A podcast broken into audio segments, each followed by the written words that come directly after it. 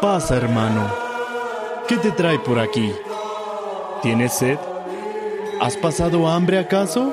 Órale, carnal, deja de portarte tan formal. Nunca me habías hablado así. Perdón, hermano. No comprendo lo que quieres decirme. Pues que me hables acá recio, carnalito. Cada que tomas esa chela, como que cambias mucho. Disculpa, cuñadito, es que a veces con el trompo de pastor me siento como si estuviera en un país muy lejano de Medio Oriente. ¿Cuántos va a querer? Hola a todos, ¿cómo están? Yo soy Pame y bienvenidos a Historia Chiquita.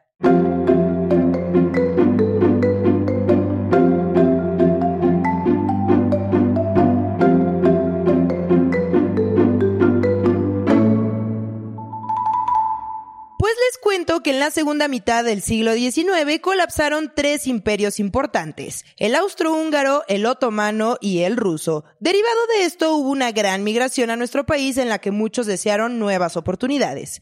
Y gracias a la iniciativa de colonización de Porfirio Díaz y Manuel González, estos movimientos migratorios fueron aún más notables. Manuel, Necesitamos más extranjeros. El proyecto de colonización va a mejorar a nuestra población y a nuestra economía. Compadre, tienes toda la razón.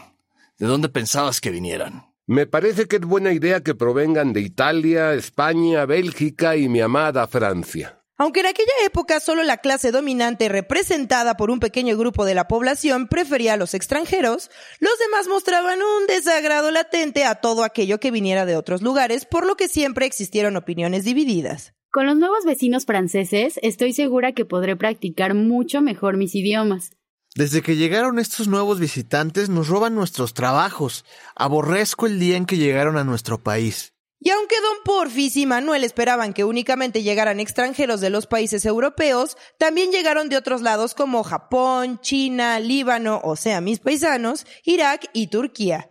Entre 1860 y 1914, más de un millón de libaneses salieron de su país con camino a Estados Unidos de América, Brasil, Argentina y México. Dejamos nuestro país para conocer la tierra de las oportunidades, un lugar donde habrían mejores condiciones de vida. En una entrevista con un pionero libanés de Puebla en 1977, Rebeca Inclán, historiadora en el tema, escuchó el siguiente testimonio.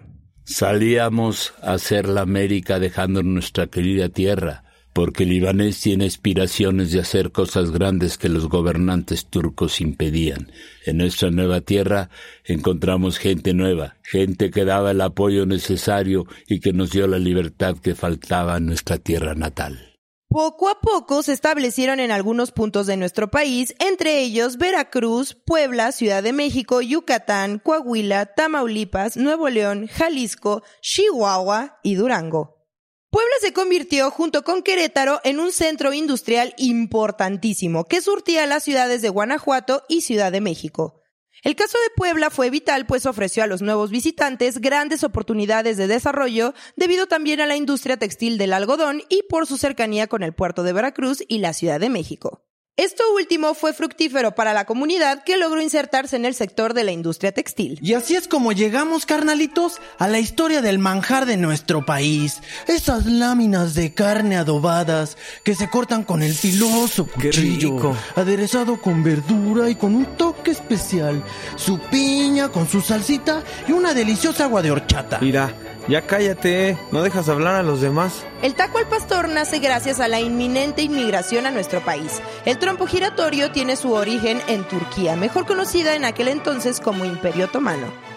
Hasta 1830 acostumbramos a cocinar la carne en un asador horizontal, pero tuve la excelente idea en Kastamonu, Turquía, de cocinarla en un asador vertical. Claro y por supuesto que no, señor Hamdi.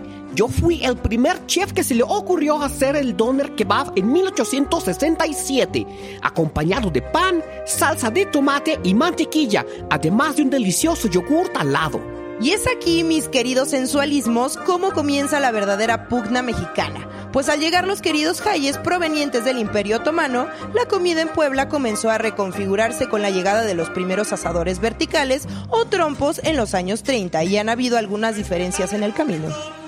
Lucharán dos de tres caídas sin límite de tiempo. Doneraki, La Oriental, Tacos Árabes Bagdad y Taco Story.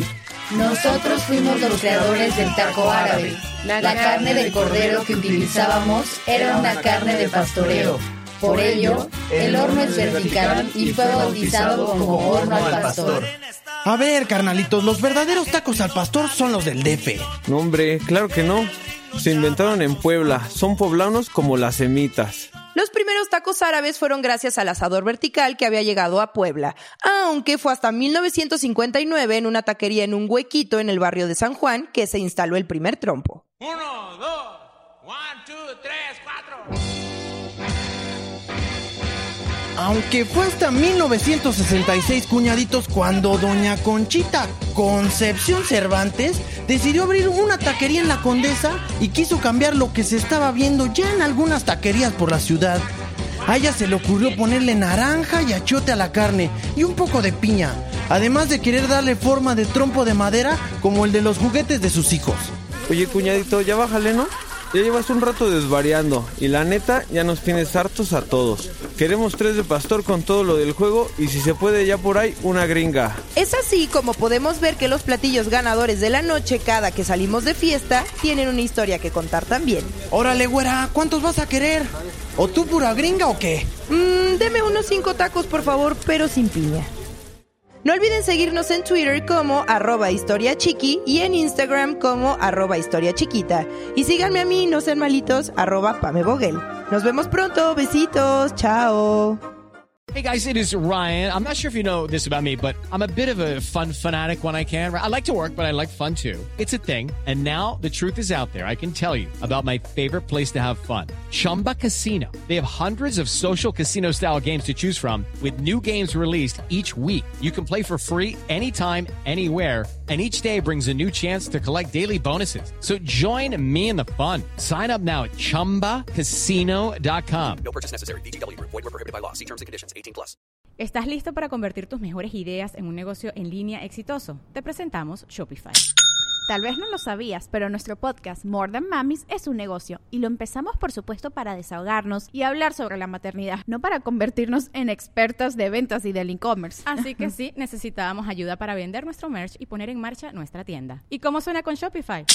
Llegó otra venta. Shopify es la plataforma de comercio que está revolucionando millones de negocios en todo el mundo. Ya seas un emprendedor desde tu casa o desde donde sea, Shopify es la única herramienta que necesitas para iniciar, administrar y hacer crecer tu negocio sin dificultades. Con Shopify puedo gestionar pedidos, envíos y pagos desde cualquier lugar, brindándote toda la información y estadísticas de tus ventas al detalle. Regístrate para un periodo de prueba con tan solo un dólar al mes en shopify.com barra sonoro, todo en minúsculas. Ve a shopify.com barra sonoro para llevar tu negocio al siguiente nivel. Shopify.com barra sonoro.